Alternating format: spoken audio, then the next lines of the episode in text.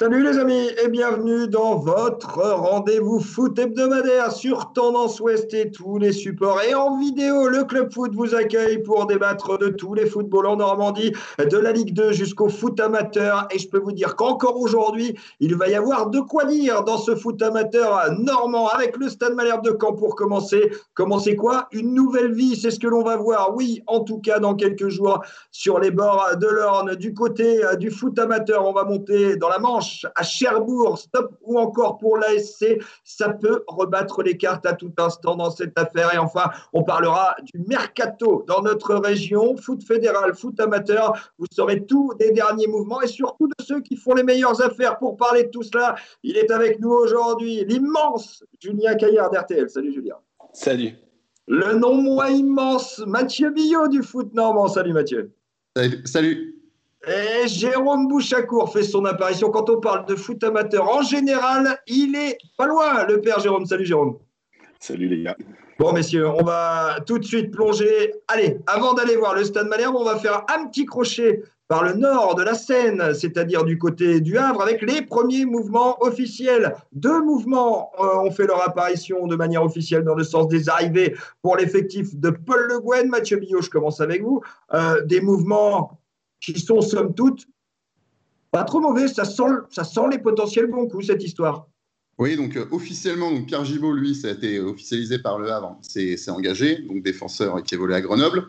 Ça n'a pas été encore officialisé, mais euh, le coach Paul Le Guen l'avait confirmé. Il y a un milieu de terrain de Reims euh, qui s'appelle Nolan Mbemba, euh, qui va aussi rejoindre le club. Euh, voilà. Bon, il ne jouait, pas, jouait pas en Ligue 1, il était barré, hein, forcément à Reims, c'est une grosse concurrence. Mais en Ligue 2, il avait quelques apparitions quand, Reims, quand Reims est monté, donc c'est plutôt, plutôt pas mal.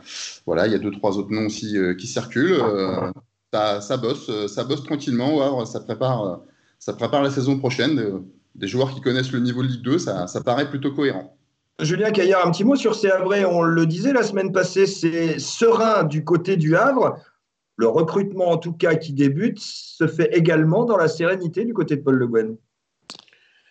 Oui, je trouve que ça avance pas mal du côté du Havre à une époque ou à un moment où euh, les clubs euh, sont un peu dans l'incertitude euh, après cette crise sanitaire. On a le sentiment que le Havre avance avec la recrue de, Pierre Gibault qui est rompu à, à ce niveau d'exercice et qui arrive en plus libre de tout contrat. Donc, on a le sentiment que c'est une vraie bonne pioche. Et puis, euh, pareil pour euh, ce joueur euh, rémois qui, je crois, a, résilié son contrat avec Reims où il était barré, mais qui effectivement est, rompu à l'exercice lui aussi de, la Ligue 2. On a le sentiment que cette équipe avraise se prépare, en tout cas qu'elle est déjà active sur le marché des transferts. Et on a le sentiment qu'elle prend de l'avance par rapport à certains de ses concurrents. Alors, du côté des voisins sudistes de Normandie, ou au moins sudistes de la Seine, du côté de Caen, en revanche, on s'apprête tout simplement, et là on est dans les derniers jours, il faut être clair, euh, à vivre un vrai changement. Mathieu Billot, on est tout proche de cette reprise du Stade Malherbe de Caen avec euh, le projet de Pierre-Antoine Capton. Où en est-on là aujourd'hui, mardi 16 juin? On sait qu'on a déposé les éléments comptables euh, à la DNCG hier soir euh, pour les Malherbistes. Et on va le dire pour tous les clubs de Ligue 1 et Ligue 2, c'était la date butoir hier. Euh, aujourd'hui, on, entame un, nouveau processus qui va nous conduire sous quelques jours, très probablement, à une reprise officielle du club. Ouais, moi je mettrais plutôt quelques semaines. je resterai prudent quand même sur le timing parce que c'est quand même une affaire assez, euh, c'est quand même assez complexe. Hein. On parle de la reprise d'un club avec euh, des millions en jeu. Donc euh, voilà. Donc moi, je ne vais pas apporter vraiment beaucoup d'éléments nouveaux. c'est toujours la même chose. Il y a un projet de reprise qui est piloté, porté par Pierre-Antoine Carton, qui est un des actionnaires actuels du club. voilà, c'est le seul aujourd'hui qui, travaille là-dessus. voilà. On pense, on présume que ça peut aller au bout d'ici. Moi, je maintiens le truc de quelques semaines. Euh, voilà, étude à 100%. On est, quand même, on est quand même pas loin parce qu'il y a quand même, et vous l'avez eu comme moi en interview euh, vendredi dernier, le président actuel, Fabrice Clément, qui a été clair sur le sujet. Il a dit ça va se dénouer officiellement sous quelques jours. Je reprends ses propos. Donc, allez, admettons même quelques semaines, mais en tout cas, est-ce que l'on peut partir, Julien Caillard d'RTL, sur le fait que ça y est, c'est euh, plus que très bien engagé et que l'on va vers un dénouement très rapide en matière de temps footballistique, j'ai envie de dire? Oui, je pense qu'on va vers un dénouement euh, rapide, mais pour une raison assez simple, c'est que ce passage devant la DNCG, il contraint le Stade Malherbe de Caen à présenter des comptes bilan de l'année 2019-2020, euh, mais il contraint aussi le Stade Malherbe de Caen à présenter un budget prévisionnel pour la saison 2020-2021. Or, on sait que c'est cette deuxième partie qui pose davantage problème. Donc, on n'imagine pas que le Stade Malherbe de Caen puisse s'en sortir sur cette deuxième partie, sur l'aspect prévisionnel du budget 2020-2021, sans avoir mis en œuvre une restructuration de euh, son actionnariat et sans avoir vu arriver un homme providentiel qui serait susceptible de garantir ce budget euh, prévisionnel. Donc moi, j'ai le sentiment effectivement qu'on va vers quelque chose de rapide aujourd'hui parce que la situation exige de la réactivité du côté du Stade Malherbe de Caen. Alors après, l'apport de moyens budgétaires pour envisager la relance d'un projet sportif, elle se fera, il se fera pardon, sans doute à, moyen et long terme, c'est une autre question. Mais dans l'immédiat, il faut garantir les comptes de la saison 2019-2020 et surtout euh, apporter des garanties quant au budget prévisionnel 2020-2021. Et pour ce qui est de ce budget prévisionnel 2020-2021, je ne vois pas comment on apporte les garanties sans avoir très rapidement restructuré la gouvernance du club et donc trouver un investisseur susceptible d'apporter les fonds nécessaires. Mathieu Millot euh, du foot normand, on est dans une, dans une espèce de course à étapes euh, du côté euh, du stade Malherbe de Caen. Quand on parle de reprise effective et officielle, on parle bien de la première étape de l'étage de la fusée de Pierre-Antoine Capton. Première étape qui consiste, soyons clairs, à reprendre le contrôle du club de manière administrative et de manière officielle. C'est bien ça oui, alors après, il y, a, deux moyens. C'est soit ben, il rachète les parts des actionnaires déjà en place hein, pour, pour que son projet deviennent majoritaires, ou alors il injecte euh, entre guillemets une certaine somme qui ferait que lui, ses parts euh, ben, remontent et que forcément les autres, euh, par voie de conséquence. Est-ce que, l'on peut considérer qu'aujourd'hui, on est plutôt dans du rachat de parts dans l'idée? Moi, j'avais compris ça il y a quelques semaines. Après, je n'ai pas tous les tenants et les aboutissants. Il y a quelques semaines, j'avais compris ça, que certains, certains actionnaires voulaient éventuellement se désengager. Maintenant, aujourd'hui, de toute façon, c'est les deux options qui sont, c'est les deux options qui sont sur la table. Et et qui aboutit. Ça change pas grand-chose. ça, aboutit à la même chose. Euh, ça aboutira au fait que euh, Pierre-Antoine Capton et éventuellement les, éventuellement les gens qui l'accompagneront euh, seront majoritaires. Donc c'est eux qui décideront de ce qu'ils font du club. Question pour vous, Julien Caillard, question directe. Quid de la gouvernance actuelle? Écoutez, la gouvernance actuelle, elle est sans doute amenée à, disparaître et c'est probablement dans les jours ou les semaines qui viennent une nouvelle ère qui va s'ouvrir du côté du Stade Malherbe de Caen. Depuis euh, la privatisation au début des années 2000, on a connu une gouvernance avec euh, un actionnariat à parts et probablement que ce type de gouvernance a vécu et euh, probablement que ce type de gouvernance va disparaître dans les semaines qui viennent avec effectivement un actionnaire majoritaire. Alors, sera-t-il Pierre-Antoine Capton Le plus probable, c'est que ce soit bien lui qui prenne les rênes du club dans, dans quelques semaines. Moi, je crois en fait qu'il y a véritablement, et c'est pour cela qu'il y a peut-être un mélange dans les chiffres et que personne n'y comprend rien, je crois véritablement qu'il y a quatre dossiers distincts. Il y a consolider le bilan 2019-2020, il y a présenter un budget prévisionnel 2020-2021, il y a la somme à injecter pour qu'un homme devienne majoritaire au sein d'un club dont la gouvernance serait totalement refus. Et puis, il y a la somme nécessaire à la relance d'un projet euh, sportif. Voilà quatre éléments distincts avec quatre montants très distincts. Et je crois. D'où la course à étapes que nous stipulions tout à l'heure. C'est exactement ça. Et les mélanges qui sont faits par les uns et par les autres viennent, à mon avis, du fait que personne ne parle jamais de la même chose. Il y a quatre volets très distincts. Euh, la première étage, le premier étage pardon, de, de la fusée, c'est vraiment le passage devant la DNCG avec bilan 2019-2020, prévision 2020-2021 et probablement nécessairement la refonte de l'actionnariat.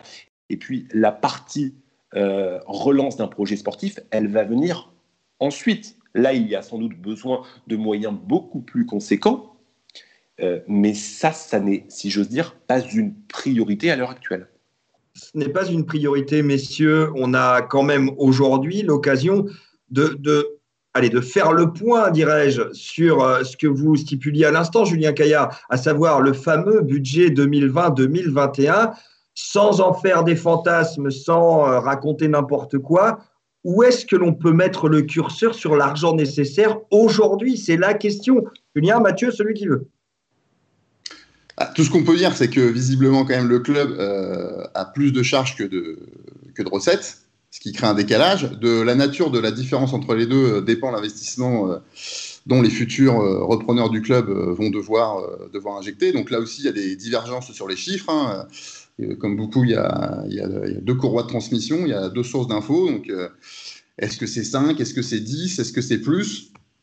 Euh, on n'a pas les documents comptables sous les yeux, donc on ne peut pas non plus le, jurer. Euh, bon, bah, toujours est-il que visiblement, il faudra quand même euh, mettre une certaine somme, une certaine somme au pot. Alors après, il y a, différents paramètres qui peuvent rentrer en jeu. C'est est-ce qu'il vous restera un peu de fonds propres? Oui, non. Il y a aussi des questions de droit télé avec éventuellement une. ça discute hein, au niveau des primes de, descente. Hein. Il y a par exemple Toulouse qui pourra avoir une grosse prime de descente, mais quand étant descendu il y a un an pour aussi avoir une somme supplémentaire qui n'était pas, pas, prévue au départ, assez, euh, assez colossale, si, enfin assez importante, pas colossale, assez importante si ça se passe. Donc il y a beaucoup de paramètres, c'est vraiment une équation avec beaucoup, euh, beaucoup d'inconnus. Et donc de tout ça va dépendre la nature de l'investissement des futurs, euh, des futurs repreneurs. Quand Fabrice Clément, Julien Caillard dit qu'il n'y a pas de danger, est-ce que l'on peut tous être d'accord avec ça ou pas finalement? Mais ça rejoint ce que je disais tout à l'heure je pense qu'il y a une confusion qui est faite par beaucoup de gens depuis euh, que les bistrots ont rouvert le 2 juin. Euh, moi, je vais au bistrot le matin prendre mon café et euh, je tombe sur des supporters qui me disent alors combien est-ce qu'il faut? Et je leur dis depuis maintenant deux semaines mais combien est-ce qu'il faut? Pourquoi? Et là, vous vous apercevez que les gens vous disent bah, combien est-ce qu'il faut pour qu'on ne dépose pas le bilan? D'autres vous disent bah, combien est-ce qu'il faut pour que Capton devienne le patron? D'autres qui vous disent bah, combien est-ce qu'il faut pour qu'on monte en Ligue 1 et on voit bien que les gens ne parlent pas de la même chose. Alors vous disiez où est-ce qu'on met le curseur? Eh bien, Soyons clairs, entrons euh, dans, les chiffres. Euh, je Alors, minimum. vos trois parties pour, pour éviter le dépôt de bilan. Où est le curseur? Alors, je prends le minimum et le maximum, parce que comme les chiffres sont... Euh, ils sont énormément d'écart entre celui qui les prononce. Pour la partie 2019-2020, qui ne va pas poser trop de problèmes, on est, selon les sources, entre quelques centaines de milliers d'euros et 4 millions d'euros. Voilà à peu près ce dont on parle. De toute manière, euh, je pense que ce budget 2019-2020, il va être garanti par les fonds propres. Et les fonds propres servent à cela. Alors après, sur le budget prévisionnel 2020-2021, combien manque-t-il? Selon les sources, entre 4 et 10 millions d'euros. Voilà. Et puis, combien faut-il pour euh, permettre euh, à Pierre-Antoine Capton de prendre le contrôle de ce club et de relancer un projet sportif, là, globalement, on s'accorde sur des chiffres qui vont entre 15 et 30 millions d'euros. Voilà les différents montants euh, des différents volets dont je parlais tout à l'heure, et on voit bien qu'il y a vraiment des volets très distincts et qu'il ne faut pas tout mélanger. Voilà où on en est pour la situation aujourd'hui. Je vous ai demandé, messieurs, quid de la gouvernance? Vous y avez répondu, euh, Julien. Mathieu, je me tourne vers vous maintenant. Quid de l'opérationnel? Quand je dis opérationnel, ce sont les gens qui sont arrivés dans l'après Jean-François Fortin à partir de 2018. J'y inclus évidemment Johan Odlin, le, le directeur sportif. J'y inclus évidemment Arnaud Tanguy, le directeur général. Et j'y inclus actuel Fabrice Clément Messieurs, où est-ce qu'on va à ce niveau-là? On, peut penser que euh, si un nouveau propriétaire arrive ou si un nouveau propriétaire émerge, il va euh, mettre des hommes à lui. Ça se passe à chaque fois qu'il y a une reprise du club. Ça paraît, euh, ça paraît assez logique.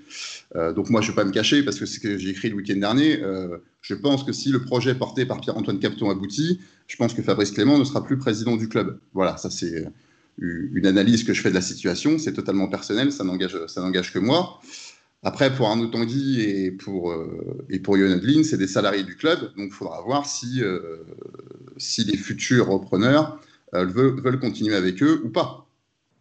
Mais on peut penser, en tout cas, quand il y a changement comme ça de propriétaire, c'est ce qui s'était passé il y a deux ans à Malherbe, et c'est ce qui se passe à peu près dans tous les clubs qui changent de propriétaire. On, on a pu le voir avec Nancy, Bordeaux, c'est les exemples qui viennent en tête, Marseille, pour voilà. Euh, il y a des nouveaux hommes qui viennent en place, que ce soit un nouveau président, que ce soit des fois un nouveau DG ou un nouveau, euh, un nouveau DS. Julien Caillard. Est-ce que vous êtes d'accord avec cette analyse? Ah, Je suis complètement d'accord avec Mathieu parce que Mathieu décrit là euh, l'analyse la plus logique. En tout cas, il décrit euh, le scénario le plus fréquent. Moi, ma toute petite interrogation, elle vient du fait que je me dis que peut-être que Pierre-Antoine Capton pourrait être tenté de se dire qu'un nouveau président, maintenant, alors même qu'on en a connu trois en l'espace de deux ans, Jean-François Fortin, Gilles Sergent, Fabrice Clément, je me dis qu'il peut être tenté de penser que changer de nouveau, ça va commencer à faire beaucoup. Je me dis aussi qu'il va peut-être euh, lui falloir du temps pour apporter les moyens financiers qui garantissent l'émergence d'un nouveau projet sportif. Et dans ces conditions, je me dis qu'il pourrait être tentant pour lui, afin de trouver le temps de euh, réunir les sommes nécessaires à l'émergence d'un nouveau projet sportif, et aussi afin de mettre un petit peu de stabilité dans ce club, de laisser Fabrice Clément aux commandes l'espace de quelques mois, l'espace peut-être d'une saison, pour, après cette saison de transition, partir sur un véritable projet à l'entrée de la saison 2021-2022. Je dis cela, je n'en sais strictement rien. Encore une fois, le plus probable, le plus logique, ce serait le scénario décrit par Mathieu. Voilà un autre scénario qui ne paraît pas complètement à exclure. Euh, messieurs, reprise de l'entraînement lundi, dernière partie de, cette, euh, premier chapitre, de ce premier chapitre Stade Malherbe de Caen. Euh, reprise de l'entraînement avec 38, alors pour du coup joueurs, chiffre donné par, par Fabrice Clément, joueurs professionnels. On est bien d'accord que cet effectif va évidemment et impérativement, Mathieu Billot, fondre comme neige au soleil au fur et à mesure de cette préparation. Il ne peut pas en être autrement aujourd'hui. Là, Fabrice Clément l'a précisé aussi euh, quand il y a eu les médias vendredi dernier. Il y a, donc, il dit qu'il y a 36 joueurs. Moi, j'en ai que 36 et 37 avec Tony Villeray sous, contrat amateur. Peut-être qu'un autre qui a signé qu'on n'a pas connaissance. Peut-être. Enfin, peu, peu importe, c'est pas très important, 36, 37 ou 38. Donc, il y aurait 38 euh, joueurs sous contrat professionnel, mais il y a des joueurs extrêmement jeunes qui sont plus amenés à jouer avec la réserve. Certains sont amenés à être prêtés. Euh, donc forcément, les groupes vont, les groupes vont évoluer. Euh, maintenant, signer des premiers contrats professionnels, et il l'a stipulé. Et là, par contre, moi, je le rejoins totalement. Maintenant, c'est une manière de, protéger le club. Parce qu'il n'y bah, a pas d'autre moyen quand vous êtes un club comme Caen, malheureusement aujourd'hui, de protéger vos jeunes si vous ne proposez pas des contrats professionnels. Alors, encore faut-il être capable de les assumer financièrement. Ça, c'est autre chose. Même si oui, mais ce, sont, ce sont des, des, contrats qui ne, qui ne coûtent pas cher par rapport à des joueurs qui ont une carrière et une carte de visite au niveau professionnel. Mais là, 38, c'est quand même beaucoup. Alors après, je ne sais pas, hein, peut-être que c'est tout à fait assumable, hein, je, encore une fois, mais c'est quand, même, quand même beaucoup. Donc effectivement, je pense qu'il euh, y aura différents groupes. Ce qui est sûr, c'est qu'ils seront tous là, ils sont tous présents lundi pour la reprise, ce qui permettra de faire une grande réunion, sachant que les joueurs ne sont pas vus quand même depuis euh, bah, bientôt 4 mois avec la crise, sanitaire, donc c'est plutôt pas mal. Il euh, faut remettre tout le monde physiquement à, plomb, que vous ayez 17, 25 ou, ou 33. Et donc, je pense que dans un deuxième temps, la réserve est censée reprendre début juillet. Donc, de toute façon, il y aura des garçons qui sont affectés à ce groupe réserve. Il y aura peut-être la création d'un deuxième groupe, hein, on s'est pas mal évoqué, un deuxième groupe un peu élite, euh, avec des joueurs en tête en post-formation. Euh, et puis, il y a des joueurs qui sont amenés à partir dans un souci de réduction budgétaire, et d'autres peut-être pour gagner du temps de jeu à un niveau comme le, comme le National 1. C'est ce que l'on pourra voir à partir de lundi. Donc, reprise à 10h sur les terrains de Benoît. À l'heure où l'on se parle, évidemment, euh, c'est encore à huis clos, cette reprise. Mais il se pourrait peut-être euh, que quelques mesures soient prises, au moins pour la presse, euh, pour pouvoir couvrir cette reprise de l'entraînement. Mais encore une fois, à l'heure où on se parle aujourd'hui, mardi 16 juin, il n'y a. On va avoir le droit de faire le footing avec eux ah, ça, c'est pas garanti. C'est pas garanti, Julien, même pour les photos, c'est pas sûr. On verra. En tout cas, ce que décidera le club. Oui, bah le, moi, le footing, ça me dérange pas. Vous, fait combien de temps que vous n'en avez pas fait, par contre? Alors là, vraiment, c'est gratuit. Allez, salut, monsieur. Bas, je suis très en forme. Attaque gratuite. Euh, seconde partie, messieurs, de cette émission. On va descendre de quelques crans et on va aller euh, du côté de la Manche et du Nord-Cotentin et surtout du National 3. Et c'est là qu'apparaît tel un diable sorti de sa boîte Jérôme Bouchacourt du foot amateur. Euh, Jérôme, on va tout de suite plonger dans le vif du sujet. La Cherbourg, la semaine passée, est passé devant la commission euh, de contrôle des clubs de la Ligue de Normandie et a obtenu un délai d'une semaine supplémentaire pour renflouer les caisses et présenter les garanties nécessaires au renflouage de ces caisses. On fait le point aujourd'hui, Jérôme. Euh, la Cherbourg est dans quel état financier selon vos informations On ne sait pas trop. C'est ça le problème. Euh, le souci, c'est que Gérard Goël euh, dit euh, tout, un peu tout et n'importe quoi, quelque part. il parlait de 123 000 euros il y a quelques semaines. maintenant, il dit qu'il y a 110 000 euros dû au Covid-19. Ça serait peut-être le seul club en France qui aurait perdu autant d'argent durant cette période. Euh, donc euh, c'est très compliqué, très compliqué. Euh, par rapport au, délai que la CRCC lui, a laissé, petite précision, en fait, je crois que vous savez tous qu'il a présenté des, demandes de subventions au conseil régional, conseil départemental et à la mairie. Et la Ligue était obligée, voilà, comme fait la DNCG, ils étaient obligés de lui laisser un délai pour qu'il ait une lettre d'intention, voire euh, euh, un peu plus un, chèque ou un virement. Et sincèrement, il n'aura rien du tout. Enfin, ça, c'est presque sûr. Donc, je ne sais pas trop où il va aller chercher l'argent pour présenter des comptes équilibrés à la CRCC de la Ligue de Normandie. C'est quand même la deuxième fois, Julien Caillard d'RTL, en six ans, que la Cherbourg se retrouve dans des draps identiques, à savoir assez sales tout de même, sous la menace potentielle, parce qu'on garde évidemment et les parenthèses et les guillemets et le conditionnel, d'une relégation pour faute de gestion. C'est quand même assez fou, non?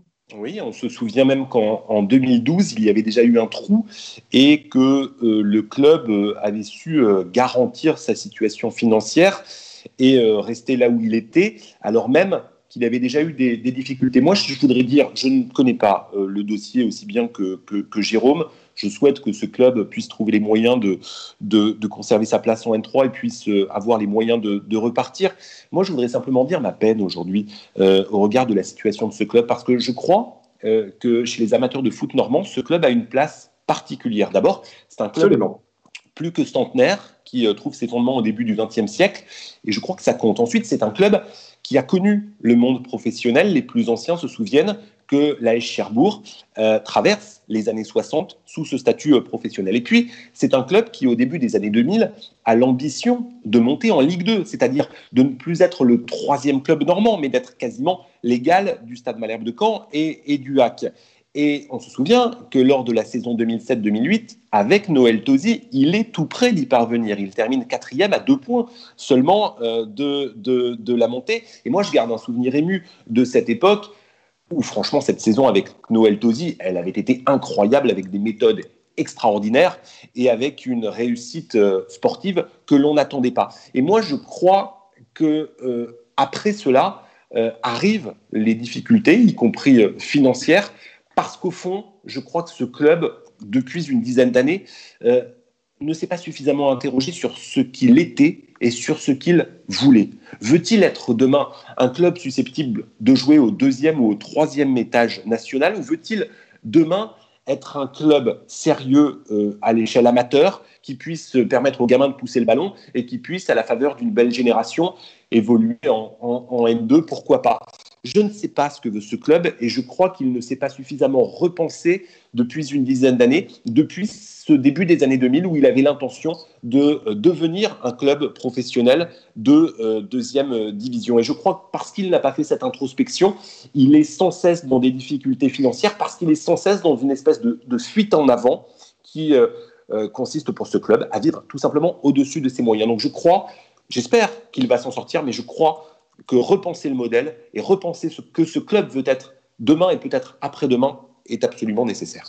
Mathieu Billot, votre analyse de la situation de la Cherbourg, on est quand même dans une situation à la fois extrêmement particulière, grave si l'on en croit les chiffres, et de toute manière qui va être, euh, on va dire, très éclairée dès la fin de cette semaine, avec le premier avis rendu par la commission de la Ligue, qui débouchera très probablement sur un appel en DNCG derrière, mais on va avoir cette fois euh, éclairage total sur ce qu'il se passe là-bas.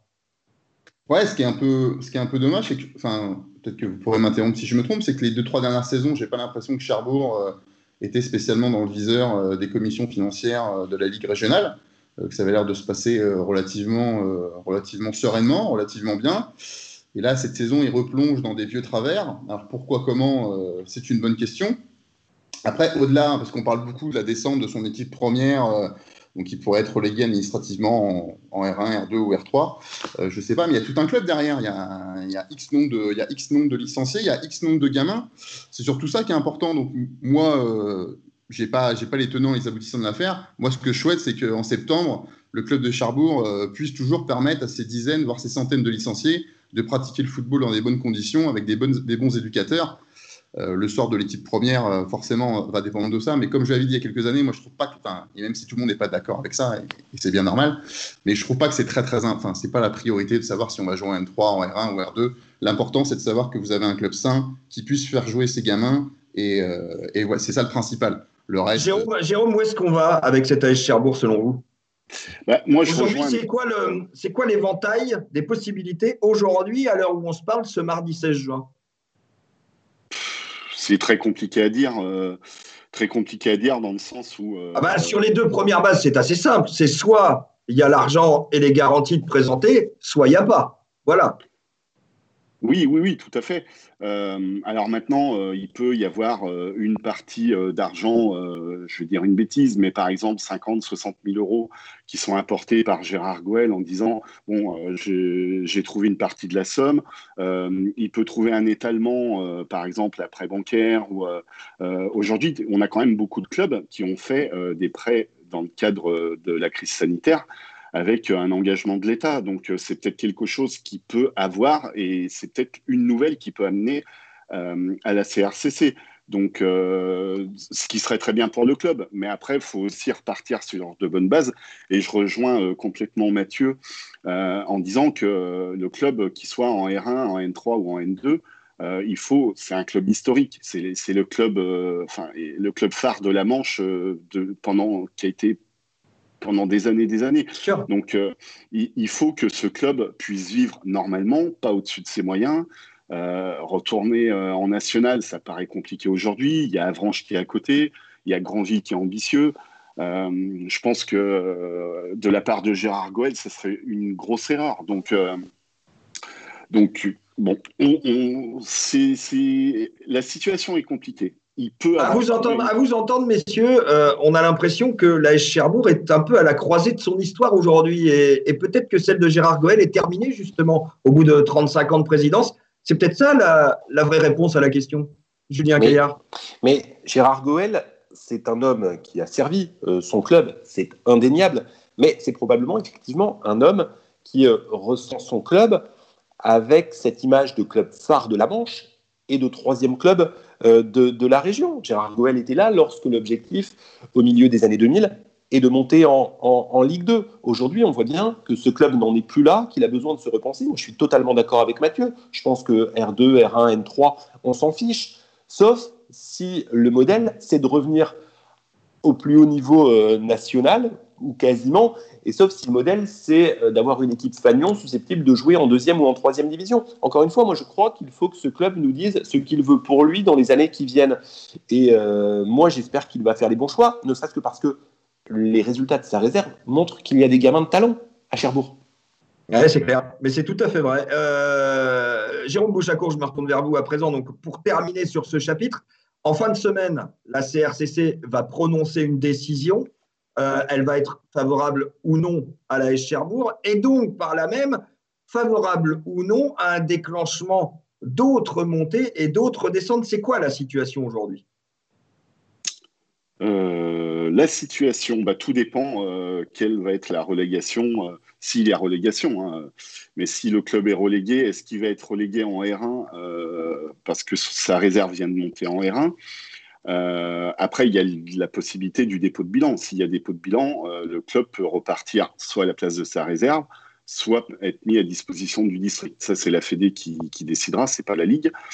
Mais s'il descend en R1, bah, forcément, ça va sauver Grand Quevilly et il n'y aura pas d'autres mouvements. S'il descend en R2, ou plus bas, là, va y avoir d'autres mouvements. Ouais, l'équipe 3 d'Avranches et puis euh, Villers-Houlgat. Euh, appelé à, à éventuellement. S'il descend en R1, sa réserve ne sera pas en R1. Donc, ça Exactement. Avranches C. Voilà. Exactement. Parce qu'on le rappelle, c'est le deuxième du groupe de la réserve euh, de, Cherbourg qui montrait, à savoir Avranches C, parce qu'il est tenu d'avoir une montée minimum par groupe euh, selon, selon le règlement. Il y a forcément une équipe qui accède. Et dans le deuxième cas, l'équipe de Villers-Rougat, qui est meilleure deuxième de tous les groupes de Régional 2, pourrait également accéder. Petit chapitre également aussi, messieurs, aujourd'hui. Sur Mény-Lénard, et là encore, il y a du nouveau. Dans Foot Amateur, hier soir, euh, est sorti un article sur Mény-Lénard, signé de votre plume, euh, Jérôme Bouchacourt. Mény-Lénard, National 3, l'affaire n'est pas finie. Non, non, elle n'est pas finie. Le, club, euh, donc, qui a été débouté par la Commission fédérale des règlements et contentieux, en appel a saisi le CNOSF. Donc, il passe aujourd'hui dans l'après-midi. Et puis, euh, c'est surtout le club a saisi le tribunal administratif de Paris en référé suspension hier matin. Donc, j'ai eu l'avocate du club euh, au téléphone, Justine Aurier, qui est, on va pas dire très confiante, mais euh, qui a soulevé quand même beaucoup de problèmes de droit dans la décision de la Ligue de Normandie. Et, et notamment la composition, alors la composition du comité de direction, mais ça, j'ai pas plus d'infos, donc et c'est surtout les deux procès-verbaux du bureau du 14 mai, le fameux bureau du 14 mai, où on a un procès-verbal qui est sorti le 15 mai, qui a été enlevé au bout d'une demi-heure et qui est ressorti le 29 mai avec toute une partie enlevée par rapport au premier procès-verbal. Bon, là, on est bien d'accord qu'on ne jugerait pas au tribunal administratif le fond de la décision, mais exclusivement la forme. J'ai envie de vous demander, messieurs, est-ce que ça a une chance d'aboutir, Mathieu Billot, cette histoire? Connais pas aussi bien le dossier euh, que Jérôme, donc je m'abstiendrai d'aller trop trop loin dans, les commentaires. Euh, non, mais le tribunal administratif, le CNOSF et tous les appels, on les connaît, ces organes J'allais y venir. Euh, il y, a eu d'autres recours intentés par d'autres clubs qui étaient mécontents des décisions des instances fédérales. en général, le CNOSF les a, enfin, c'est pas en général, le CNOSF les a tous déboutés. les cas que j'ai en mémoire concernant le tribunal administratif, c'est qu'il s'est jugé incompétent. Peut-être que ce ne sera pas le cas pour le cas du mini-Lénard, mais en tout cas, il s'est jugé incompétent dans les cas que j'ai en tête. Euh, voilà. Et donc après, vous pouvez aller plus loin. Je crois que vous pouvez euh, saisir le, Conseil d'État, comme des clubs pro, euh, comme des clubs pro l'ont fait. Voilà. Donc le millénaire fait jouer, fait jouer ses, droits en, saisissant tous les organes qui lui sont, qui lui sont possibles. Donc je pense que c'est pas fini. c'est tout, ce que je veux dire. Pas fini, effectivement. Et c'est pas demain matin, pour du coup, qu'on aura la composition des groupes de cette future Ligue de Normandie autant en National 3 qu'en Régional 1 qu'en Régional 2. Je pense qu'on est parti pour attendre encore quelques longues semaines, messieurs. Dernière partie de cette émission, on va en venir au mercato parce que les groupes ne sont peut-être pas faits, mais les clubs s'activent sur le front du mercato. Et je voudrais m'arrêter aujourd'hui notamment sur les clubs de niveau fédéral, les locomotives du foot en Normandie, à savoir Avranches et Quevilly, Rouen Métropole pour le National 1, et l'US Grandville et le FC Rouen en National 2 notamment. Euh, Allez, euh, pêle-mêle, Mathieu, on va commencer avec vous. Euh, du côté d'Avranches et QRM. Alors, à QRM, il n'y a pas d'arrivée. Par contre, il y a une arrivée officialisée, c'est celle de l'entraîneur. Un mot sur Bruno Irles, c'est pas n'importe qui en matière d'entraîneur quand même. Eh ben, en tout cas, il reste sur euh, une bonne saison et demie avec Pau, parce que il a été nommé en cours de saison et, et, il a contribué au maintien du club palois en national.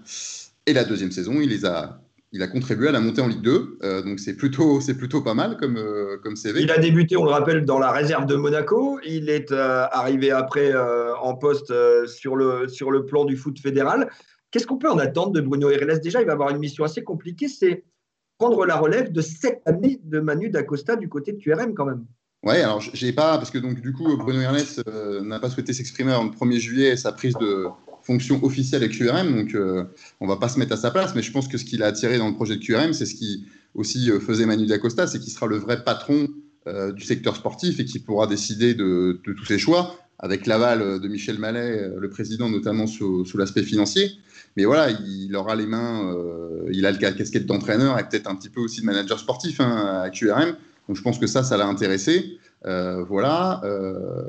Visiblement, il y a quand même deux, c'est pas encore officialisé, mais il y a quand même deux joueurs qui seraient sur le point de signer.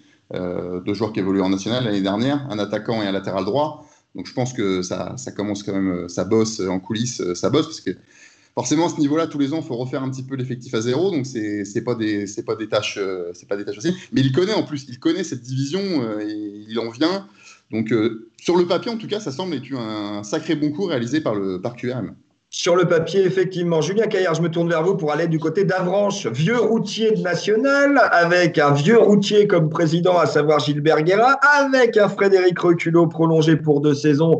Euh, on mise sur la stabilité, mais comme le disait Mathieu, la chose essentielle à comprendre au niveau national, c'est que tous les ans, il faut refabriquer un effectif. Et à Avranches, ça y est, on s'est fait piller d'abord et maintenant on remplit les effectifs. Oui, alors c'est une vérité de tous les ans, mais elle est peut-être encore plus criante euh, cette, saison avec les conséquences de la crise sanitaire. Il est bien évident que tous les clubs ne sont pas logés à la même enseigne, que tous les clubs n'ont pas perdu les mêmes euh, sommes, que tous les clubs n'ont pas les mêmes budgets et que tous les clubs ne doivent pas réduire leur euh, budget de la même façon. Donc évidemment, euh, dans ces conditions, on a assisté euh, à pas mal de, de, pillages de, certains clubs, lesquels clubs sont, sont contraints aujourd'hui de, de, reconstruire. Alors quand je dis pillage, c'est tout simplement parce que des joueurs ont trouvé des solutions dans, dans des clubs plus fortunés ou qui pouvaient leur garantir davantage d'aisance financière. Et après les départs, viennent, viennent les arrivées. C'est le cas d'Avranches, mais euh, c'est probablement aussi ce qui se passe un peu du côté de, de Granville. On a vu J'allais y venir justement. Bah, poursuivez sur Granville. Granville avec coach Gallon qui sera avec bah, nous la semaine prochaine dans cette émission. Ça a été très compliqué pendant plusieurs semaines. Et là, l'apport est quand même essentiel de, des recrues. De, de belles valeurs, Mathieu Billot, quand même, du côté de, de Granville. On est sur quelque chose de solide en termes de parcours. Ah bah, les dernières recrues annoncées ouais, sont, plutôt, euh, sont plutôt sympathiques à l'échelle d'un club de Ligue 2, à commencer par la paire de gardiens. Donc forcément, l'un, euh, pour ceux qui suivent euh, attentivement le football normand, ils connaissent bien, la personne de Paul Relais, qui a quand même pendant été une saison et demie numéro 2 du Stade Malherbe derrière Rémi Varcoutre. Au passage, on a hâte de savoir quel est son niveau à Paul Relais. Sans blague, moi, ce qui m'intéresse quand même, c'est de savoir où il en est, Paul Relais, et quel est son véritable niveau, parce que moi, j'ai le sentiment de l'avoir jamais vraiment vu à l'œuvre. Ah ben, il a fait très il a fait très peu de matchs. Hein. Il a fait très peu de matchs au niveau professionnel. Hein, et puis, bon, malheureusement pour lui, euh, quand Rémi s'est blessé, son intérim ne s'est pas très bien passé. Maintenant, ça remonte à quelques années. Ça l'a aussi, euh, ça l'a aussi forgé, ça l'a aussi préparé.